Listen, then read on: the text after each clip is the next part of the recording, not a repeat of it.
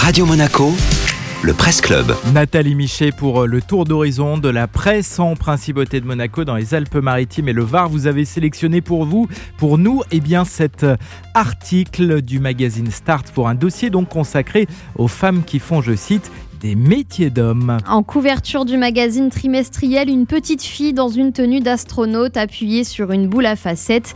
Illustration joyeuse d'une problématique loin d'être réglée. La rédactrice en chef Marina Carvalho cite les chiffres de l'INSEE. On apprend qu'en France, 83% des familles professionnelles n'ont pas encore atteint le seuil de la mixité, alors que d'autres secteurs, dans les services et la santé, semblent être sanctuarisés pour les femmes.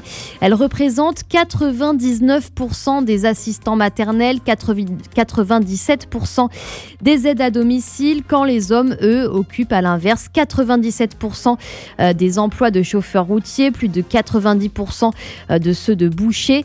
Des chiffres éloquents, écrit Start, symbole d'une réalité marquée par des clichés profondément ancrés que l'on inculque dès l'enfance. Alors pour faire sauter les verrous dans les mentalités, le magazine dresse le portrait de femmes qui n'ont pas hésité à aller à contre-courant.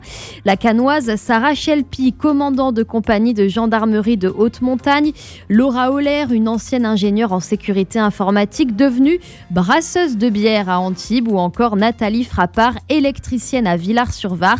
Mais la liste est encore longue et pour donner à voir l'autre versant du phénomène, Start promet de consacrer un prochain dossier aux hommes qui font des métiers de femmes. Car au final, oui, tous les métiers sont mixtes, seul compte le travail et la compétence. Merci Nathalie.